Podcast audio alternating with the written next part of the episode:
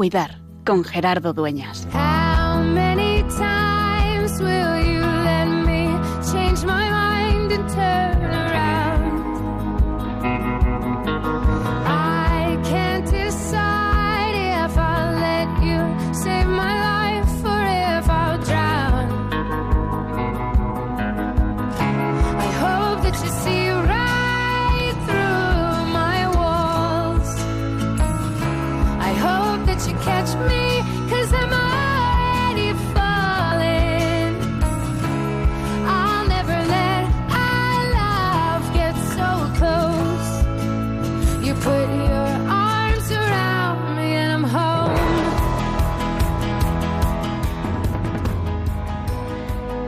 Mes de noviembre ha estado habitualmente dedicado en la Iglesia a recordar, a pedir, a orar por los difuntos, por los seres queridos que se nos han adelantado en el camino de la, de la vida y que ya no están a nuestro lado.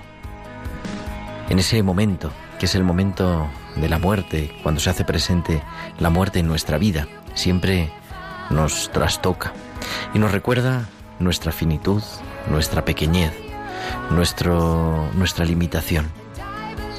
También lo vamos teniendo en las experiencias del sufrimiento, de la enfermedad, de nuestras incapacidades, muchas veces en nuestro día a día. Pero la muerte de un ser querido parece que corta algo. Entramos en lo que se dice el duelo. Y este mes lo dedicamos a poner a todos esos seres queridos en las manos de Dios. Porque el duelo en cristiano es distinto de no poder tocar, de una despedida definitiva. Como decía aquel autor, ¿no? En cristiano no decimos adiós sino hasta pronto, hasta que nos volvamos a ver.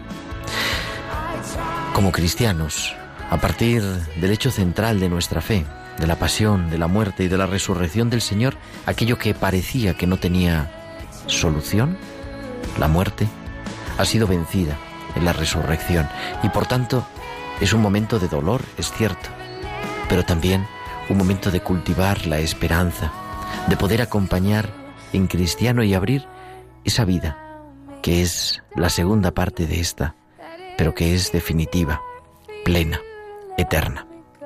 Por eso hoy queremos cuidar a los que viven en duelo, por eso hoy queremos escuchar a los que sufren la pérdida de un ser querido y por eso hoy queremos una vez más alentar en la esperanza, en una esperanza acompañada, en una esperanza resucitada y en una esperanza abierta siempre a la plenitud. Hoy, en tiempo de cuidar, es tiempo de acompañar el duelo, es tiempo de empezar a resucitar.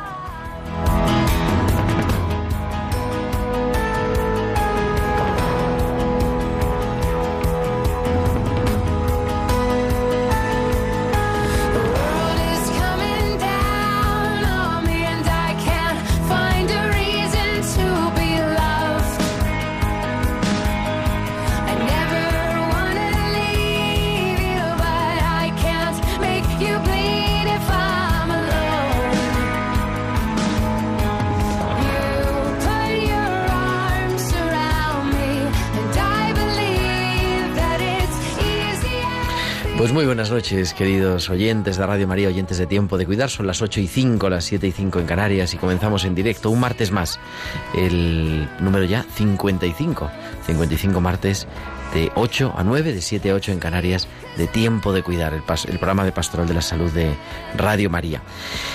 Hoy tenemos un equipo reducido, pero no por ello menos bueno, porque tenemos al otro lado del cristal a nuestro compañero técnico Javier Pérez. Muy buenas noches, Javi. Buenas noches, Gerardo. Echamos de menos que nos han fallado en último momento Pilar Martínez y Tamara Lac, Pero bueno, la vida es así. Casi, casi fallo yo también, pero he llegado. He llegado. Eh, ¿Qué queremos hacer? Pues como siempre, acompañar y como decimos la palabra secreta, ¿no? Que es cuidar, que es acompañar. Y hoy queremos dedicarnos a eso, a las personas que están en duelo. ¿Qué es el duelo? cómo se vive, cómo lo estamos afrontando cada uno de nosotros. Y vamos a tener la suerte de tener aquí en Tiempo de Cuidar a uno de los maestros de nuestros días, del duelo. Ahora se lo voy a presentar dentro de un ratito y queremos también escucharos a vosotros, vuestras experiencias, cuál es la situación. Dentro de un poquito daremos también, abriremos las líneas de Tiempo de Cuidar para escucharos y acompañar en esa vivencia del dolor pero sobre todo en la vivencia de la esperanza, porque siempre estamos llamados a ser testigos de esperanza. Y además, además de con vuestras llamadas en directo, podéis comunicaros con nosotros con vuestros comentarios en nuestro correo electrónico, que lo recordamos es tiempo de cuidar arroba radiomaria.es, tiempo de cuidar arroba radiomaria.es y en las redes sociales, en Facebook somos Radio María España y en Twitter arroba Radio María Spain. Y podéis publicar vuestros comentarios con el hashtag almohadilla tiempo de cuidar. Además, durante la emisión en directo del programa podéis también enviaros, enviarnos vuestros mensajes de chat a nuestro WhatsApp, el 668-594-383. 668-594-383. Pues ya tenemos casi todo en directo, las 8 y 7. Soy Gerardo Dueñas y comienza Tiempo de Cuidar.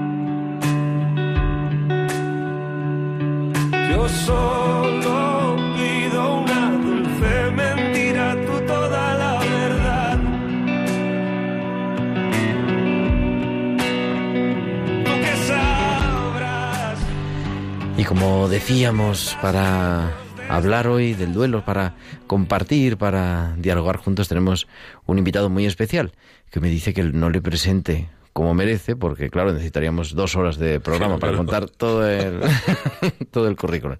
Pero bueno, es César Cid. Muy buenas noches, César. Hola, Gerardo. Buenas noches. Yo, no he dicho eso. No, no, eso lo he dicho yo. Y no evitar los epítetos porque es un poco vergonzoso, sencillamente. Pero bueno, es un Estamos especialista en duelo, y, y, ya está, y ya está especialista en duelo ahora de capellán. Bueno, en los dos lados de, del duelo. En, sí, en los, dos, en los dos lados del ámbito de la vida, ¿no? Antes de morir y después de morir.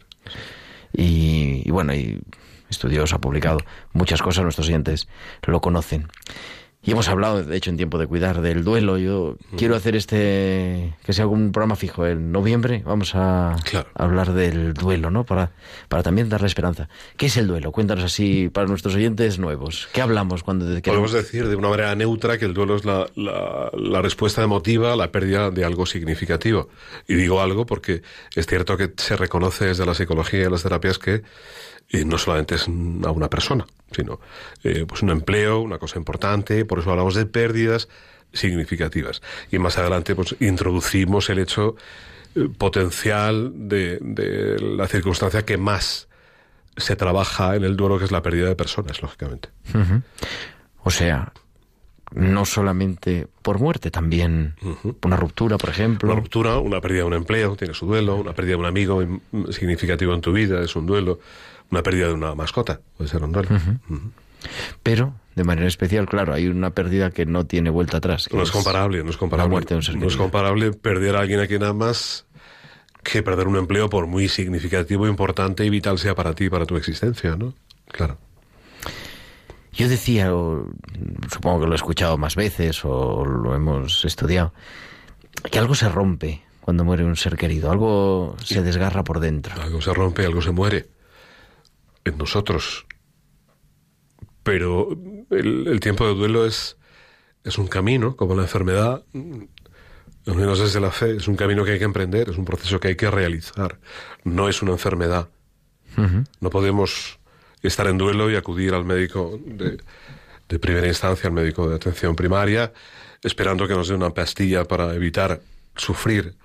Tenemos que experimentar desde el dolor la experiencia de caminar para que ese proceso pues llegue a ser un tiempo de renovación en el que el dolor no sea manifiesto y el recuerdo no sea doloroso. Porque el duelo al principio duele, por eso se llama duelo. Siempre duele. El dolor está ahí. Y es lógico que duela. Tiene es que doler. bueno, Tiene que hay un título, sabes que yo soy muy amigo de crear títulos. hay un título por ahí ambiguo que, que hace alusión a una canción muy conocida que, que yo siempre digo, tiene que doler a cántaros. Doler a cántaros. Y si no duele, algo está pasando. Y generalmente que no estamos procesando el duelo, con lo cual estamos mirando hacia otro lado. Es como desconectarse del dolor, ¿no? Hay una economía del sufrimiento mm, muy implantada en la sociedad actual, que es natural, pues una sociedad hedonista, en la que pues evitamos sufrir. A nadie realmente nos gusta sufrir, nadie queremos sufrir, pero es que el sufrimiento es propio de la vida. Y, se es- impone, y se acaba imponiendo. se, se impone y si tú lo ignoras pasa como la muerte y el tabú a la muerte. La muerte se impone. Pero eh, esta economía del sufrimiento nos hace mirar a otro lado y, y- y no reconocernos en ese dolor, con lo cual sucede a veces que nos, de- nos desconectamos del dolor o hacemos un stand-by. Y a partir de ese momento las cosas cobran más dificultades, ¿no? Esa Pero la persona no lo hace conscientemente. La persona puede eh, lo que llamamos congelar, amortiguar, paralizar el duelo e intentar vivir como si eso no hubiera pasado. ¿Qué sucede? Hay un momento en el que se enfrentará a ello de una manera abrupta y casi, casi, casi brutal. Y- y el golpe será tremendo. Y de pasar de procesar un duelo normal, se puede encontrar con un duelo complicado, incluso patológico. Estaba recordando, ¿no? Un poco esa persona que te encuentras en el tanatorio que está muy bien, ¿no? Que no llora, que no... que lo tiene ya superado, supuestamente, pero el día de la muerte. Quizá eso se puede complicar. Siempre. Nadie que ame tiene resuelto nada y menos en el impacto de la muerte. Por eso yo, tú y yo llevamos hablando años de esa idea mía de, de- de- de que aunque el duelo no ha empezado, es muy importante, al menos cristianamente, acompañar el impacto de la muerte. Porque la presencia, la sola presencia, como en la pastoral de la salud, ya es sanante. La sola presencia que no resuelve, pero que acompaña y que dice con autenticidad, yo no voy a devolverte nuestro querido, pero estoy aquí para recoger todas estas lágrimas y para apoyarte. ¿Qué puedo hacer por ti? ¿No? Entonces, una persona que se anestesia emocionalmente, consciente o inconscientemente ante la muerte, evidentemente supone que después el batacazo va a ser mucho peor. No es normal. En ocasiones, cuando a alguien le preguntas cómo estás y te dice que bien, si hay cierta confianza, le puedes llegar a decir confrontando sanamente, pues es que no puedes estar bien, es que tienes que estar mal. Es que lo normal es que estés mal. ¿Podemos empezar entonces a acompañar el duelo sin tapujos, ¿no? O sea, el proceso de morir antes de que se produzca el hecho de la muerte, en- no solo en paliativos, además. No, no, no. Es, muy, sa- es muy sano cuando hay enfermedad, que es la gran mayoría de los casos, que se complica, que se cronifica, incluso que se hace paliativa, pues ante esta enfermedad, donde, donde hay una clara evidencia de, de- de un proceso incurable, es muy sano que el entorno del enfermo pueda romper algún tipo de barrera o conspiración de silencio para facilitar ese encuentro que activa el perdón, el de uno mismo y el de, el de los otros, que activa la, la, la, facilidad de las relaciones, que hace que el proceso sea mucho más lento, y con lo que yo he llamado siempre naturalizar y normalizar la muerte, como decía Philippe Ariès, uh -huh. si es que si la aceptamos y la integramos, vamos a vivir la vida en cada momento con mucha más intensidad. Entonces, dices muy bien, siempre que tengamos oportunidad de saber que una muerte es evidente, inminente, o que una enfermedad es cronificable e incurable, trabajemos de alguna manera en la, en la, medida de lo posible con ese familiar, ese amigo o ese paciente, acompañándole siempre, como bien dices, de una realidad con autenticidad que no tiene por qué ser descarada, pero que es auténtica. Yo suelo decir, pero claro, mi experiencia teórica es grande, práctica es mucho más pequeña que la tuya. Pero yo, a mí siempre me ha dado la sensación que la persona que se va a morir sabe que se va a morir. En una enfermedad, ¿no? Claro, un accidente, en una muerte imprevista no lo sabe. Pero. Y que a veces esa conspiración del silencio, todo el mundo lo sabe. Mm. Los seres queridos lo saben. Es muy cruel. Pero la persona, digo, en tu experiencia dilatada, ¿no? Intuye. Yo a lo mejor a veces lo explico como diciendo, pero uno está enfermo muchas veces. Pero el paciente no sabe bien qué pasa, pero sabe que, ha estado, que esto es más grave que todo lo que ha vivido. Claro, antes. si a mí me preguntas como persona que está en duelo, o que está viviéndolo, yo te diría que no. Que yo no lo sé. Si me preguntas a mí como persona, uh -huh. por mis experiencias te diría que hay una intuición de la muerte inevitable, que no siempre es desvelada o revelada por las condiciones del enfermo. Es decir, no siempre hay un nivel cognitivo claro, evidente, para poderlo expresar. Uh -huh. No siempre hay un estado eh, bueno para poderlo expresar. Pero no sería capaz de enumerar ni de calibrar la cantidad de veces que he visto un enfermo que estaba nervioso, inquieto, cabreado, iracundo, enfadado, que de repente, curiosamente, unos días o unas horas antes de morir, siente paz y la transmite. E incluso te lo dice. Yo, yo pienso, pienso como tú. Creo que hay, hay un intermedio, creo que hay un, un, un estadio que tiene que ver con lo profundo, que tiene que ver con el alma, que tiene que ver con la espiritualidad, y especialmente aquellas personas con las que se ha orado, o personas que han orado, personas que han estado cerca de Dios de alguna manera. De Dios, sea cual fuera su religión. Uh -huh. Es decir, que haya una apertura interior a una realidad trascendente. Trascendencia. Yo creo que sí. Porque en medio de todo eso, y un poco además digo, aparte de ahora alguna cosita sencilla, ¿no? ¿Qué podemos decir a una persona que está en duelo o está en, así? Pero el duelo es una oportunidad, y yo creo que esta palabra, lo decíamos cuando preparamos para el programa, ¿no? Una oportunidad para la esperanza y de manera especial para la esperanza cristiana. Claro. Nosotros decimos que se acaba esta vida o esta parte de la vida pero la muerte nos, nos introduce también en Dios. Voy a, voy a devolverte la ambigüedad de antes. Hay que ver cómo está la persona, ¿vale? Incluso siendo un creyente. Porque una frase tópica de Dios te va, le puede hacer más daño que ayuda. Por supuesto que si el vínculo es con alguien, o el trabajo es con alguien que tiene experiencia de Dios, es tremendamente bello y mucho más fácil pero insistiendo en los patrones de los que estábamos hablando, con algunos textos que tengo, con alguna... nadie nos ahorra el sufrimiento, ni siquiera Dios, pero el dolor y la pena se iluminan en su esperanza. Juan 11:25 cuando dice, yo soy la resurrección y la vida. ¿no? O por ejemplo, no hay suficientes lágrimas para todos los dolores, pero Dios proporciona esperanza para cada pena. Es muy distinto, Gerardo, pero en un nivel más profundo. Quizá en un primer nivel tú tienes que ser muy respetuoso porque no sabes cómo va a responder la persona. Uh -huh. Pero lo has dicho al principio, la clave está en la presencia. ¿Qué hacía Jesús en los encuentros que nos cuenta el Evangelio? Hacerse presente. Espectacularmente presente. Para todo. Sin limitaciones. Y es ahí donde erradicamos cualquier miedo, cualquier desesperanza para decir como yo he dicho alguna vez, en el momento justo de la muerte, cuando alguien ha preguntado dónde está Dios ahora, uh -huh. para decir, está aquí llorando contigo y conmigo. Y es algo tremendamente profundo, duro, pero bellísimo. Y yo le digo a la gente, y siempre lo digo, que pierdan ese miedo. Que oren junto al que está muriendo, que oren junto al que ha muerto. Y por supuesto, si es posible llevar al Señor, aquello se convierte en un regalo.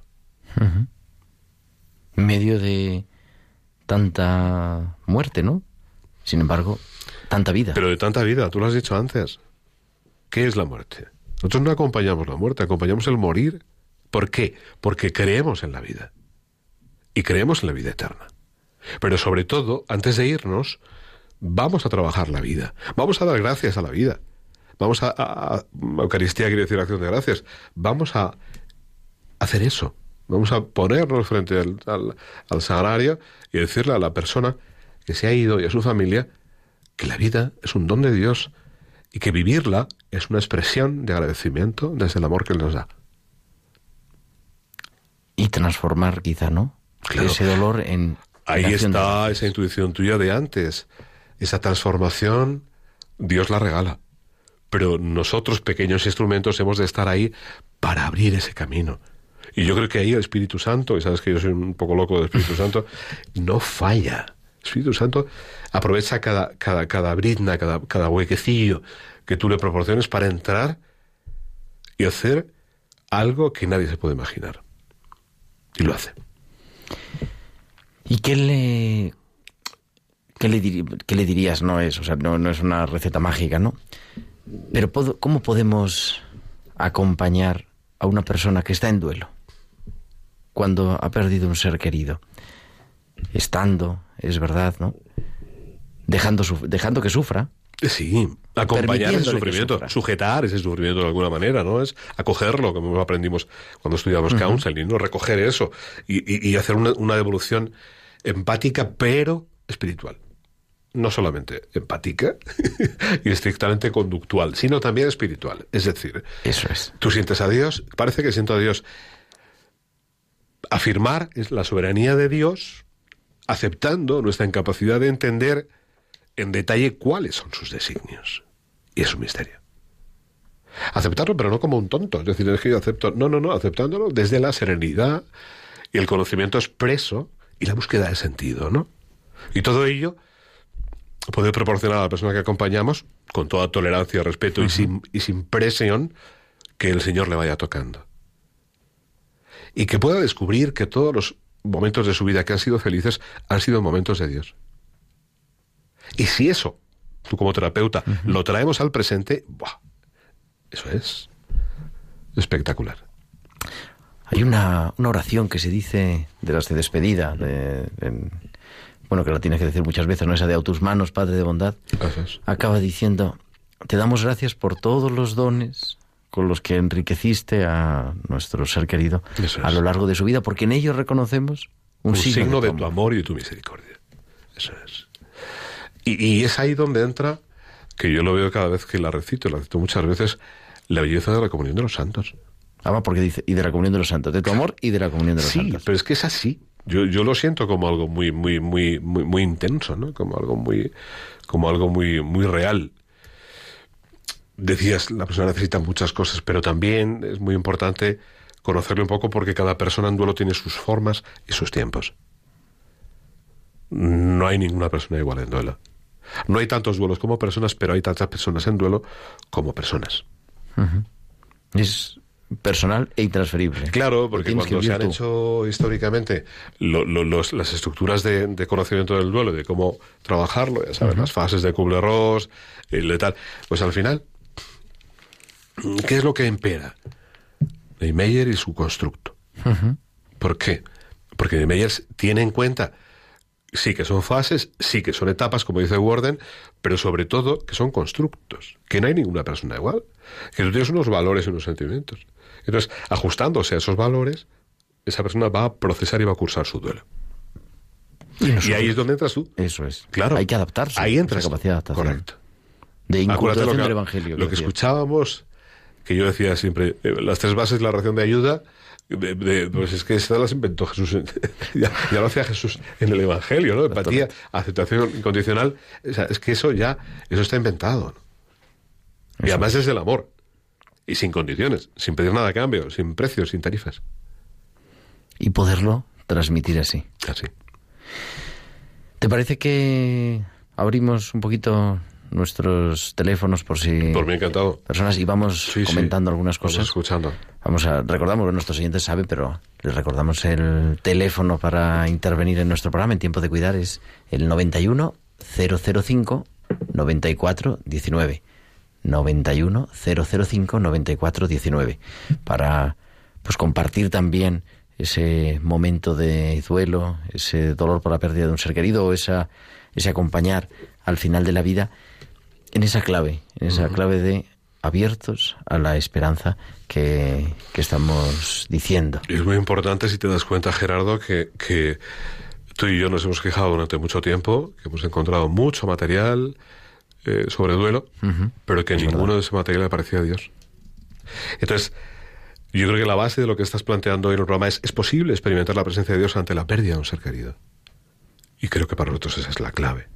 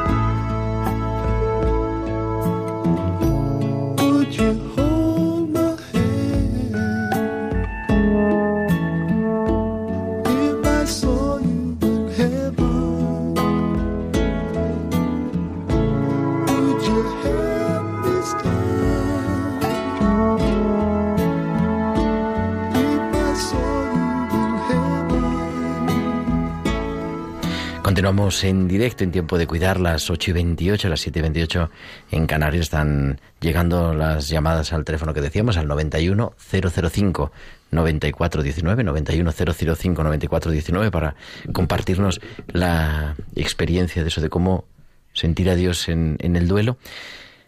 Pero, ¿y nosotros, que hablábamos a micrófono cerrado? ¿Y nosotros el que tiene que acompañar cómo nos vemos? ¿O cómo nos miramos desde Dios? A mí hay una cosa que me gusta pensar mucho y que de hecho traigo escrita, ¿no? Si me pregunto por el sufrimiento del otro, no tengo respuestas. Si le pregunto a Dios qué hace para evitar el sufrimiento de los hermanos, me dice, me responde que ya lo hizo, que me hizo a mí.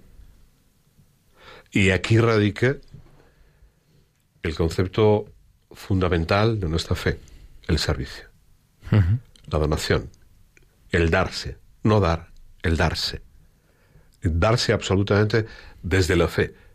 También lo hemos hablado en alguna ocasión y de hecho alguna, persona lo, lo, pregunta cuando te dice, bueno, es que esto vuestro tiene que ser agotador, eh, cómo llegas a la gente, cómo lo haces, cómo... Yo no le veo tanto problema cuando digo, es que yo no voy a ver a un enfermo porque, sea, porque tenga fe, ni le interrogo sobre su fe. Yo voy a un enfermo porque, por la mía, que es la que me interpela a mí y me hace salir para entender que el sufrimiento del otro es algo que me corresponde a mí como cristiano trabajar. Qué bueno eso. No voy a ver al enfermo por su fe, no voy a ver al enfermo por mi fe. Es mi mandato. Es, es, es, es algo que está en, en, en la entraña del cristiano. ¿no?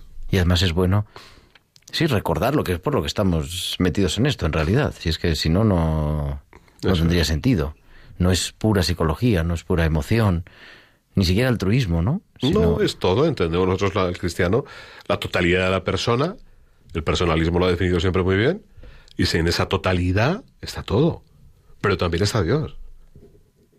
Y Dios está por encima. Aunque a veces nos cueste, y aunque el propio dolor y el sufrimiento nos haga enfadarnos con Él, decir que no le vemos, que nos cuesta. Yo te aseguro que la cantidad de personas con las que me he encontrado, que ante ese momento, pues nos hemos encontrado que es algo temporal, momentáneo, que es algo que, que va desapareciendo. Estamos en directo en Tiempo de Cuidar en Radio María, acompañando esta tarde, acompañados esta tarde con César Cid hablando de duelo y acompañados también en directo desde Majadahonda en Madrid está Gracia. Muy buenas noches, Gracia. Buenas noches. Hola, gracias, buenas noches. Eh, estoy, me estaba emocionando, me estaba emocionando vosotros, porque mi, mi marido murió tanto completamente. Además, consciente de que moría. Murió el día de su patrona, porque era marido de guerra. Y murió el día 16 de julio. Al lado de él estaba un sacerdote de dos mujeres y entraba de vez en cuando una señora, asomaba la cabeza para que se muriera, para que Monseñor Escribá se hiciera santo. En su padre le iba contando. Y muy joven, 60, 60 años de vida. Menos mal que yo vivo con mi hija, que tiene siete hijos. ¿Qué le parece? Siete nietos entonces. Para qué ha maravilla, gracias, una siete alegría, nietos. ¿eh? Qué Para maravilla. mí es una alegría hablar con vosotros. Bueno, y gracias, ¿cómo, ¿cómo sientes hoy la vivencia de todos esos años vividos con él después de su pérdida desde la fe? ¿Cómo la sientes? La vida ha sido preciosa. Preciosa porque yo no, teni- no podía tener hijos y adopté, adopté una niña con tres años, con tres días, digo con tres días, con tres días de Bilbao y me ha hecho feliz. Ahora me ha dado siete hijos, siete hijos. Qué maravilla. ¿Qué le parece? Pues fantástico. muchas gracias. Muchas gracias. Un programa que, a un programa que me encanta. Muchas gracias, Gracias. Gracia El y, y padre de José María, José María Calderón. también, también de Iglesia y Misión.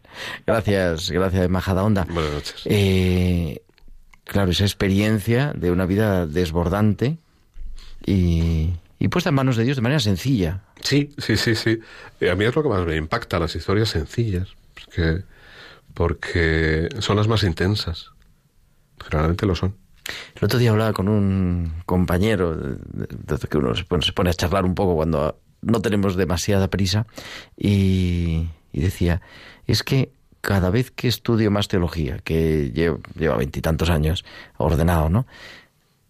Cada vez me voy quedando, o sea, voy leyendo, hay que leer, hay que formarse, evidentemente, pero me sigue impactando cada vez más el testimonio sencillo de la gente, de la gente que va a poner una vela a San Antonio porque es esa fe auténtica que habla del corazón y que a veces nosotros a lo mejor nos enredamos con, con demasiada racionalidad, que está buena, pero siempre sí nos lleva para dar testimonio de la esperanza. Y es lo que hacía gracia, lo que hace tantas personas, ¿verdad?, que están eh, No sé por qué he recordado pues, un, un texto y un libro de von Baltasar, que como teólogo creo que no tenía parangón y que sin embargo sus frases categóricas, las más profundas, eran tremendamente sencillas, incluso con un título de su libro que decía Solo el amor es digno de fe. Y la experiencia del amor, y la experiencia sanante, transformadora y que hace diferencias. Y es en ese proceso donde tiene que ver Dios con todo con todo lo que somos y con todo lo que seremos. Vamos a escucharnos. Llaman desde Málaga, han llamado al nuestro teléfono de directo al 91 005 9419 para entrar en directo aquí en Tiempo de Cuidar con César Cid, con Gerardo Dueñas, que os habla y está ya Carla desde Málaga. Muy buenas tardes, muy buenas noches, Carla. Hola, Carla. Buenas noches. Eh, mm, yo estaba, estaba escuchando este programa, yo soy de, de Nicaragua y tuve una experiencia con la muerte de, de mi hermano de cáncer. Él no creía en Dios. Nosotros somos cristianos, toda la familia prácticamente. Pero él, su, su idea pues no era ser cristiano por, por temas ideológicos, ¿no? Y, y fue una, un aprendizaje para mí. O sea, él me dio una lección grandísima de, de fe. Yo lo encontré más de una vez cuando yo venía a trabajar, lo encontré de rodillas, rezando. Y, dice, y decía, Señor, ¿por qué no te conocí antes? Y me decía, tú que, tú que tienes fe, pídele al Señor que me dé fe a mí. Y decía también, ¿qué, qué tengo que hacer, Carla? ¿Qué tengo que hacer? Como, como que, que, qué tenía que hacer él para convertirse o para estar en paz o para prepararse para su muerte. No, el Señor ya lo había tocado. Ya Sí, lo había claro, tocado. Claro que sí. Y, y él tenía pues un domingo, un, un 8 de diciembre, ya estaba él grave, bastante grave, y llamó a sus hijos de, de un matrimonio y de otro, lo juntó y fue llamando a uno por uno a su habitación. Él me, él me decía, voy a llamar a tal persona, ¿no? A su hijo o su hija. Y, y parece que yo no le pregunté ni nada, ¿no? Que les pidió perdón a cada hijo porque salían llorando y después me llamó a mí y me dice, ya estoy tranquilo, ya estoy tranquilo. Pues un, Estuve en un el pedazo de conversión, Carla, al final de la vida. grandísimo, una lección que- grande. que, bueno, es así, Sí. ¿no? Eh, Hasta el último momento, 70 veces 7 caeremos, el Señor nos acogerá de, de, de, de todas las maneras, pero verdaderamente es una historia preciosa que al final de la vida y desde la enfermedad experimentase la presencia de Dios y muriese desde la fe. Y además vivida eso en, en, en familia, en reconciliación. Claro, Esa experiencia importante de la reconciliación. Muy importante, muy importante. Es que hay una gran diferencia y es que cuando, cuando estás tocado desde el amor, las transformaciones y las sanaciones espirituales interior. Y, y aun cuando vemos a personas que están inconscientes o que no tienen un bajo nivel de conciencia, por eso decimos siempre cuidado con lo que decimos delante de un enfermo, ¿no? Porque puede estar, y de hecho mm, suele pasar que se enteran de todo, ¿no? Entonces esa experiencia de perdón que es gigantesca, que es lo más grande que puede suceder, es lo que verdaderamente a le purificó para irse bien y seguramente es algo que tocó Dios directamente en su corazón. Carla, muchísimas gracias por contarlo. Continuamos en directo, las 8 y 37, las 7 y 37 en Canarias, en tiempo de cuidar, esperando también vuestras llamadas al 91005 9419 y nos es, llama desde Ceuta José Bernardo. Muy buenas noches, José Bernardo. Hola, buenas noches. Pues bendiciones de nuestro Señor Jesús y de San Francisco Javier, que yo soy un gran seguidor de San Francisco Javier. Ya lo vamos a celebrar escuchando- en 15 días, que tenemos Sí, programa, el 3 nada. de diciembre. Ajá, el 3 de diciembre, el 3 de diciembre de 1552.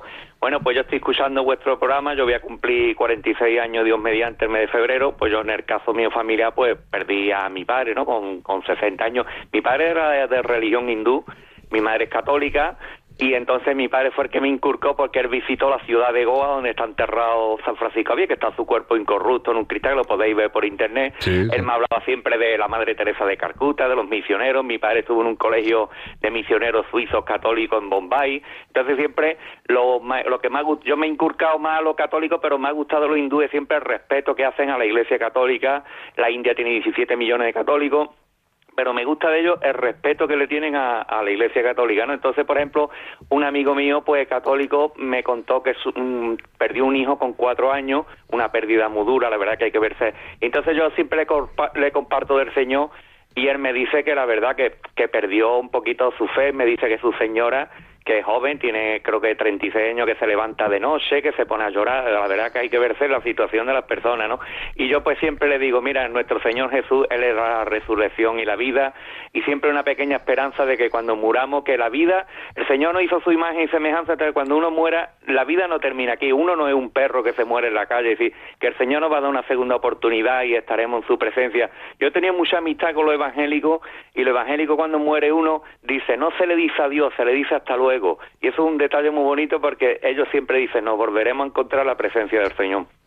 Pues José Bernardo, gracias por ese testimonio. Sí, ¿Nos, un testi- nos habla? Sí, sí, muy brevemente decirle que, que esta persona que perdió al niño de cuatro años y sigue en, en este estado necesita ayuda. ¿eh?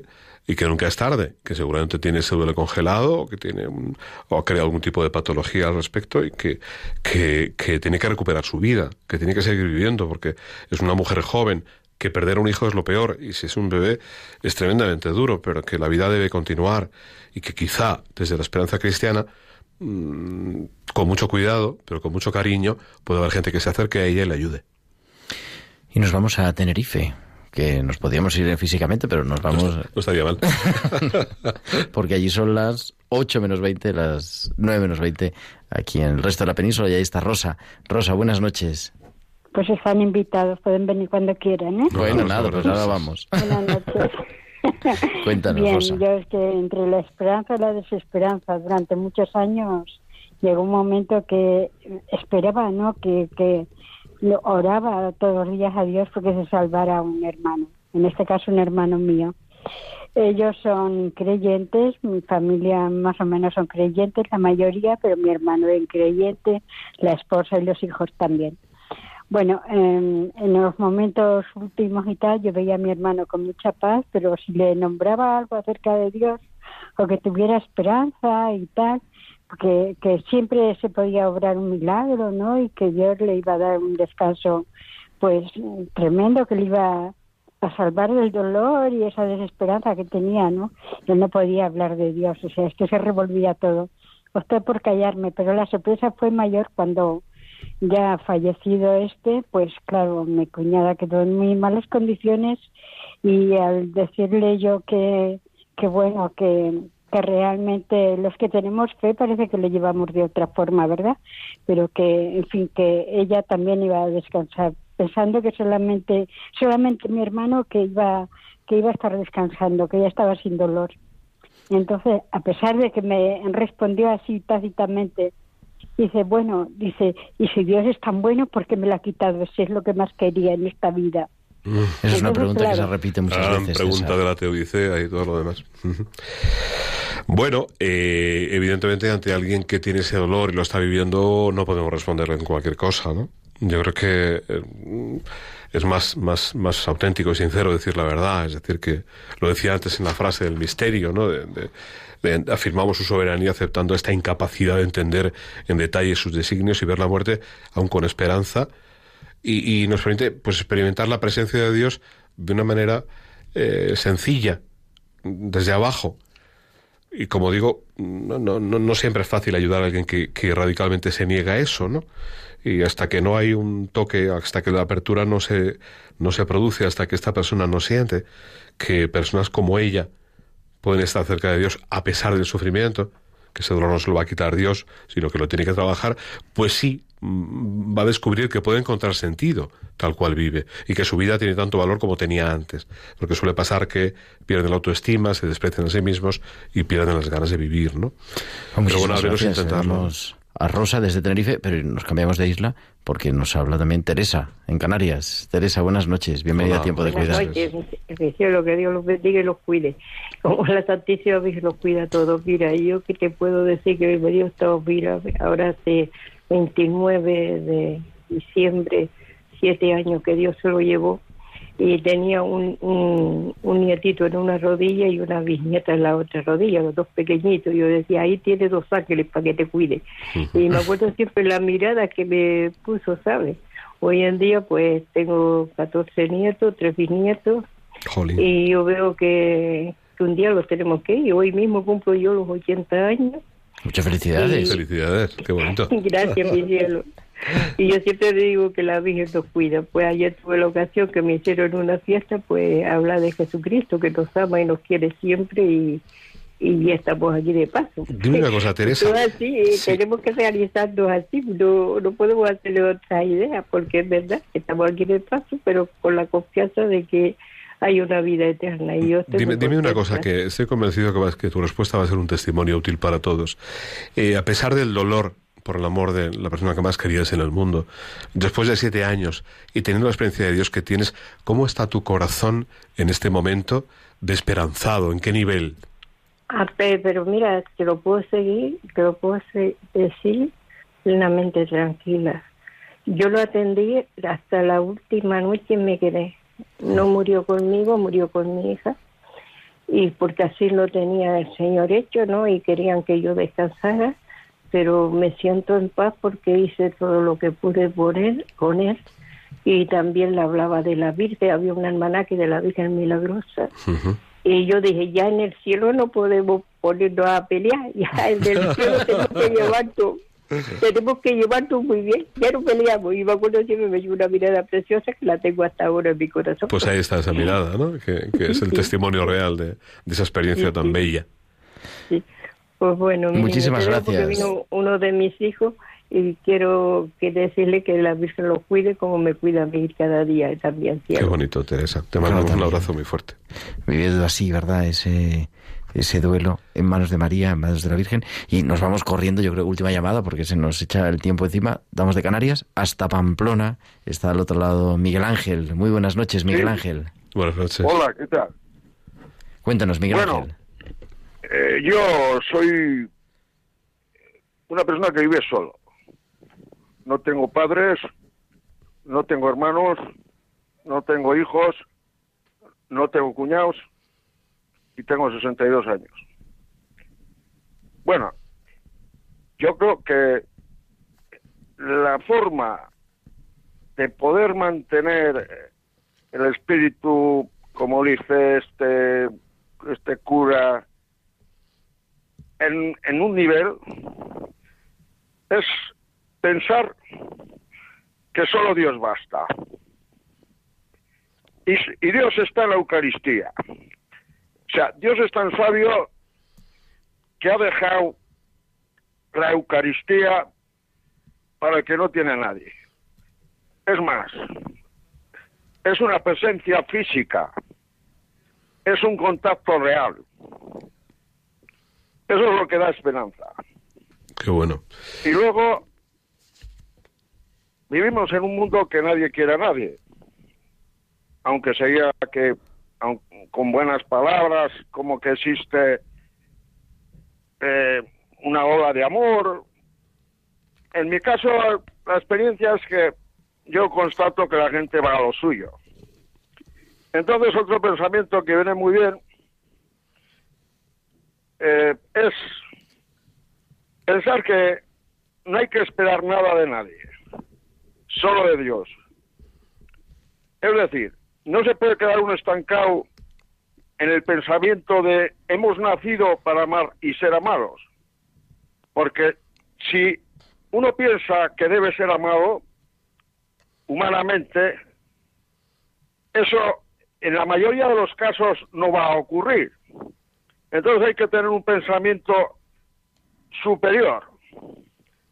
Y es, sin dejar el, valor del amor, pensar que hemos nacido para amar, pero que no necesariamente necesitamos el amor humano, sino pensar que Dios nos ama, que hemos nacido para amar a Dios. Y eso es lo que nos mantiene, digamos, en ese nivel que dice el, el cura, vamos. Pues muchas gracias, Miguel Ángel. Yo creo que es que Dios en nuestro corazón no se colma con el amor intramundano. Pero tú fíjate lo que ha dicho Miguel Ángel sobre la soledad, ¿no? Recuerdo un poema de Teo Rubio que decía, tu soledad contigo, sobre el Viernes Santo, tu soledad contigo de la mía henchida de aflicción y de amargura. El maestro de la soledad es Cristo. Pero ¿qué pasa con la cruz? Que deja de ser lo que es para ser salvación. Y convierte la soledad en la presencia de la gran presencia, la presencia con mayúsculas. Y a partir de entonces, en lo que entendemos, como tú decías al principio, el centro donde se hace el misterio pascual, brota la vida que además es eterna y que es el premio del amor, no es el premio de, de- del esfuerzo, no es el premio del miedo, no es el premio de a ver si ahora llego, es el premio del amor. Es muy bonito. Estamos pues ya dando la recta final de nuestro programa. Continuamos con César Diz unos minutos más y tenemos pues esta música que nos trae siempre Javi.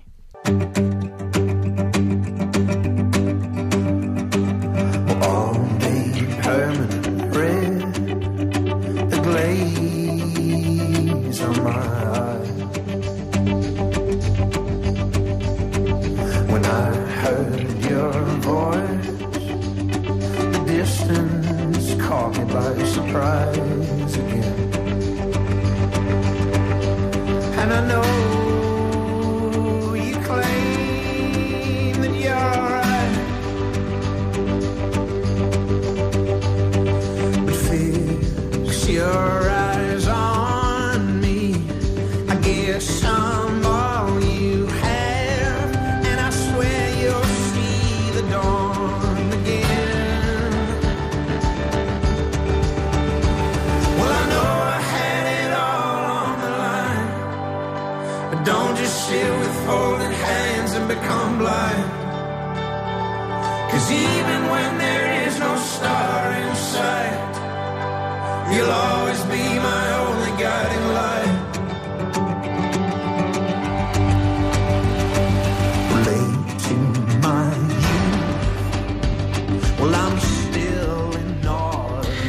Continuamos en directo en Radio María en Tiempo de Cuidar en este programa dedicado al duelo y este mes de acompañados por César Cid en esta tarde aquí en directo en el estudio y el mes de noviembre es el mes de orar por los difuntos. ¿Esto sigue teniendo actualidad hoy, César? Yo creo que sí, que, que en el interín de la vida de mucha gente y de casi todos los cristianos, noviembre es un mes muy bello, a pesar de que nos, nos da con la muerte en la cara, ¿no?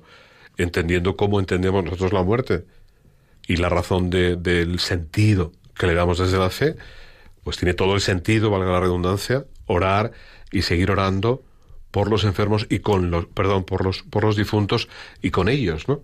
Porque el recuerdo de la experiencia es un poco el testimonio de este último señor que, que, que seguramente habrá tenido experiencias de dificultad con, vivos, ¿no? Y que, bueno, pues de alguna forma reconoce que se ha sometido ya, aun siendo joven para ello, a vivir expresamente del amor de Dios, que es lo que considera más grande, ¿no? Entendemos que la vida de los que se han ido ha sido parte del fruto de la nuestra, que ha dado sentido a la nuestra, y tiene todo el sentido la oración en- desde la comunión de los santos, con los que se han ido, en ese recuerdo ya sano, en ese recuerdo que ya no duele, pero que fomenta el sentido para la propia vida de quienes estamos aquí, porque si no fuera así, ¿qué pasa en cualquier familia cuando llega una Navidad? Claro. Que es triste, pero esa persona está ahí. ¿Qué pasa con esa colección de fotos que tenemos todos en el armario, no? ¿Qué pasa con esos recuerdos de objetos vinculantes? Y especialmente, ¿qué pasa con todo lo vivido que está en el corazón? Que necesita ser reactivo mientras estamos vivos. Y que viene muy bien, porque yo creo que a ellos también les gusta, aunque no- ya no necesitan de nosotros. Pero nosotros sí, de ese recuerdo sano y esa esperanza del reencuentro con ellos que está en la base de todo. Claro, y, y poner que no solo sea nuestro recuerdo humano, sino el recuerdo de Dios, que es, que es, que es para Eso siempre. es, eso es, ese es para siempre. Antes decíamos que Jesús, cuando en su, en su tiempo de, de vida pública no explicó ni justificó el sufrimiento, sin embargo nos mostró que, que cualquier herida puede ser ofrenda, ser fuente de vida y ser fecunda. Esa vida fecunda que ha tenido sentido en la existencia junto a otro, en esa alteridad, en ese darse, como decía hubiese no hay yo sin tú, en ese nosotros, tiene fundamento desde la presencia superior e interior de Dios en la vida de estas personas, la vida de todos, de cada uno de nosotros. Puestos esas en las manos de Dios. Y nos has traído un poema. Un pequeño poema para breve, terminar, sí. pero para escuchar con el corazón.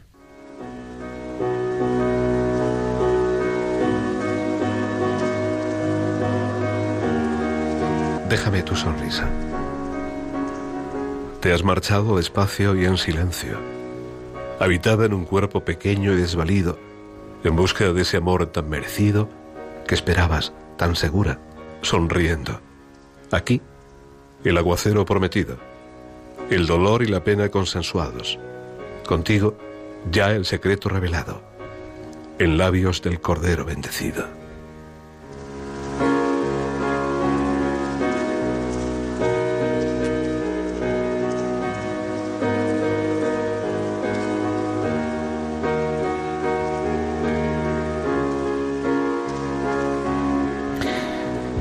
Querido César Cid, diácono, amigo y maestro también de acompañar en el duelo, muchísimas gracias y aquí tienes tu programa siempre. Gerardo, siempre es un placer acompañaros, estar aquí y hablar de aquello que, que es la esencia de lo que creemos. Y que nos apasiona. Desde luego. Pues muchísimas gracias, buenas noches. Se nos acaba el tiempo, como siempre, pero seguimos aquí, queremos seguir acompañando, seguir orando con y por los difuntos, como decíamos, y seguir acompañando y cuidando a cuantos lo necesitan, porque esa es nuestra vocación. Volveremos la próxima semana, será ya martes 26 de noviembre, el tiempo vuela, pero estaremos aquí un día más para seguir acompañando, para seguir poniendo esperanza, con un testimonio muy interesante. Os invito a escucharlo. No adelanto más, pero va a merecer mucho la pena de una persona que ha entregado su vida al servicio de los otros y que ha cumplido hoy la vivencia del Evangelio, pero será el próximo martes. Hasta entonces, un abrazo, muchísimas gracias a Javier Pérez que nos ha ayudado en el control de sonido y nos encontramos eso, la semana que viene, como siempre, a las 8, a las 7 en Canarias. Ahora, pues continúa la programación en Radio María y os deseamos todo lo mejor en este mes de noviembre, pidiendo por nuestros difuntos. Un abrazo de vuestro amigo el diácono Gerardo Dueñas.